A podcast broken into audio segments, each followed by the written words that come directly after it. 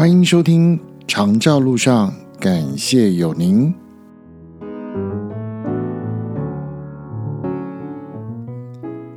亲爱的听众朋友，大家好，我是乐子，感谢您再次收听《长照路上》，感谢有您。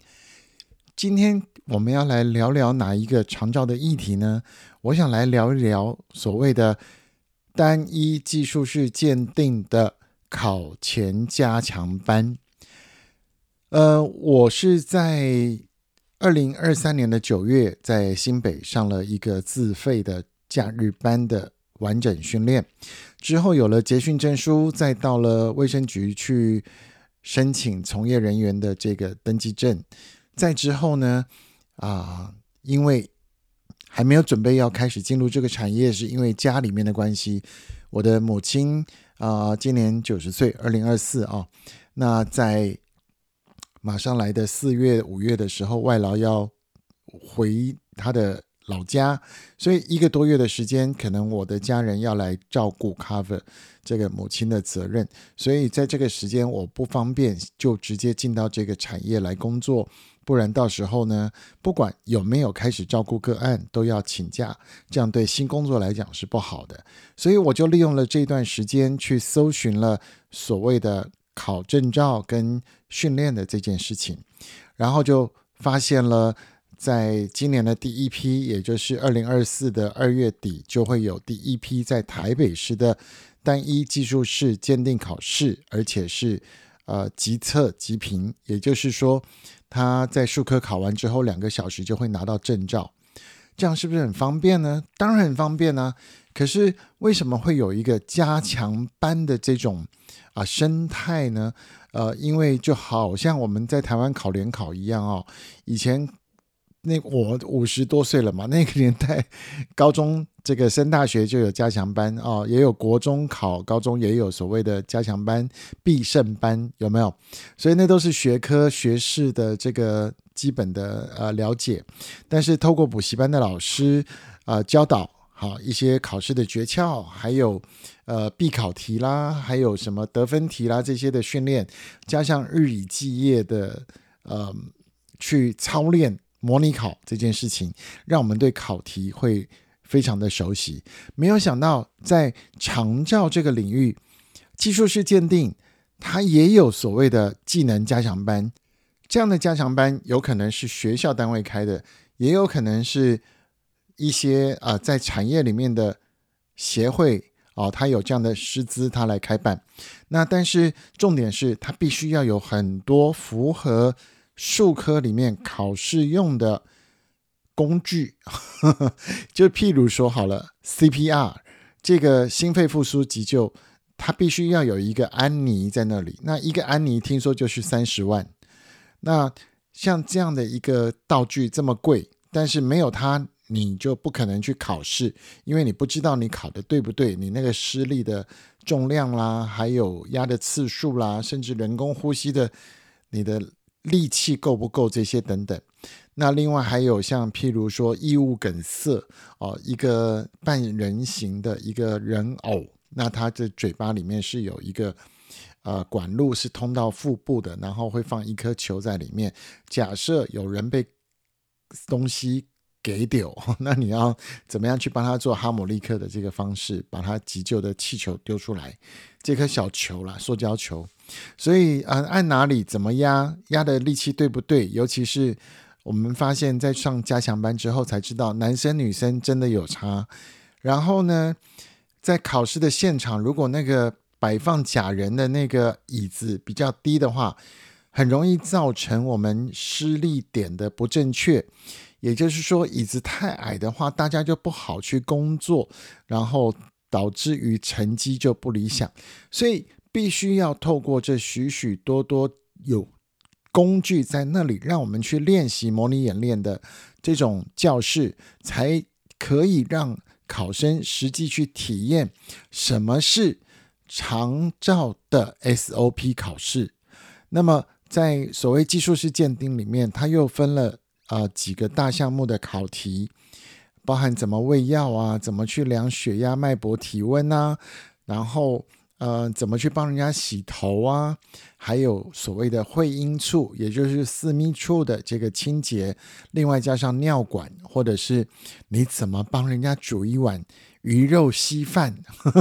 这个都是一个考题哦，在这里面，那一共有七大项的题目会考，每个人要考四题。那七大项里面，这个清洁会阴哦，私密部的这个部分，又分男生跟女生两个方向。所以如果没有老师教，如果你没有在老师教的情况之下亲自去练习操作，或者是说你以为你在这个行业已经开始工作多年，你照顾过非常多的老人家，一定没问题，那你来考看看。一定不过，因为考试就是考试，尤其国家考试，它有它一定的评分标准以及 SOP。那么加强班里面呢，他会告诉我们什么？除了这些经基本上一定要做的标准动作之外，老师会用尽他的经验来告诉你，在哪些事情上面可以做的稍微。精准一点，就不要浪费太多的时间去背啊、去记啊，或者是呃担忧所谓外面参考书的版本里面有太多要交代的事，你就没有办法有一个流程去很好的把这个事情做好。我自己由于是戏剧专业出身，所以我在这个上课的当中，我看那个教科书我是看不下去的。哦，坊间有在卖，网络上也有影片，这我都说过。但是我在上课的当中，我把老师告诉我们的重点啊，包括必须要说的话啊，做了笔记之后，我把它整理成为剧本的模式哦，这样我就很清楚了。讲哪一句话之后要做什么动作？讲哪一句话之后要去准备什么样的工具？还是在服务的过程当中，你要去进行什么样的重点的操作，才能够把这个考试考得漂亮？这个就是加强班很大的功能在这里面了。那每一个地区、每一个学校，它可能开的呃班数的天数不一样，有的班开两天班。有的地方他开三天班，那就完全要看您个人的吸收能力，以及跟老师的这个呃过去的上课的感情怎么样。我当然不是说你跟老师感情好你就一定过，而是你跟老师感情好，但是你吸收能力不佳，你就是要去练习。所以像学校就是比较好的开课单位，它有很多的道具的人在那里。哦，不管是我们讲私密处的清洁、急救的 CPR 的，还有哈姆立克的，甚至是同学之间可以来互相练习洗头发、换衣服啊这样的一个操作。通常你如果只是一个人在家里，或是你想要进这个领域的话，你没有朋友是很难的，是非常难的。那还好这一次是我跟我太太一起去上课，一起练习。然后马上我们就要考试，所以这个考试对我们来讲非常的重要。一方面是为自己储备一个专业职能的鉴定，一方面像我太太已经在做照顾服务这个领域了，所以她的底薪也会增加，每个月都会增加一些额度。好，好，那这是我刚才讲说为什么会有加强班，因为他有所谓的工具人在那里练习，经过老师的指导做到精准。就好，然后废话不要多说啊，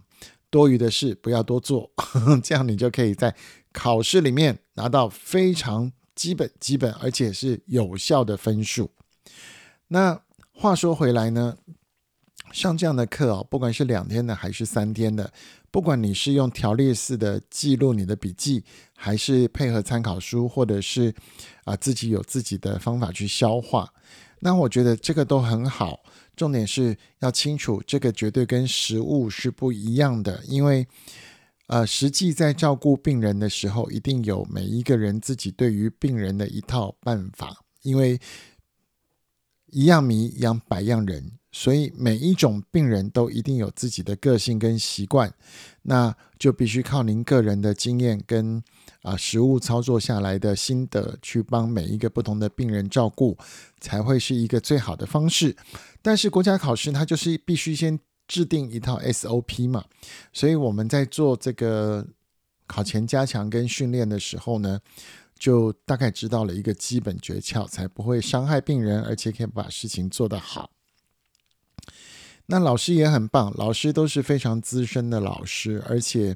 在实务上也有经验，然后教学相长。另外，他们可能也是呃考官，这个屡见不鲜啊，在台湾这个是非常常态的一件事情。以前我考西餐的时候。呃，评审老师也会在学校或是在协会开课，然后让我们去学习。